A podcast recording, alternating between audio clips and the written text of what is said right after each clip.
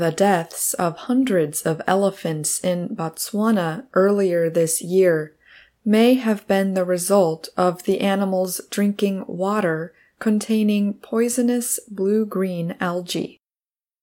Algae are simple plants with no leaves or stems that grow in or near water. About 330 elephants in the northwestern Seronga area died from a neurological condition. The cause appeared to be drinking toxic water, said Cyril Taolo. He is acting director of the Department of Wildlife and National Parks. A toxic flowering of cyanobacterium was found in seasonal water sources in the area. Botswana's government announced the finding Monday.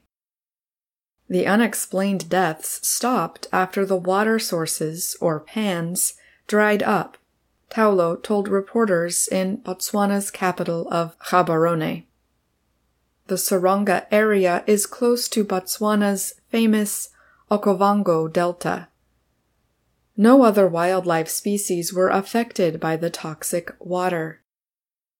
Even animals like hyenas and vultures that were observed feeding on the elephant bodies showed no signs of illness, Taolo said. Botswana has the world's largest elephant population.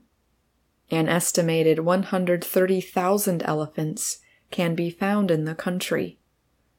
The animals bring many international tourists to Botswana. Both male and female elephants of all ages died. The deaths happened mainly near seasonal water pans. The incidents did not spread outside the affected area, Taolo said. After the mysterious deaths of the elephants, the government carried out extensive tests. The aim was to find out why the animals had died. The test results suggested that the elephants died from cyanobacterium, or blue green algae poisoning. Taolo said neurotoxins from cyanobacteria living in affected water could have affected the brain signals of an animal. This might have caused paralysis and death, mostly related to breathing failure. However, Taolo could not explain why the toxins did not affect any other animals drinking the affected water.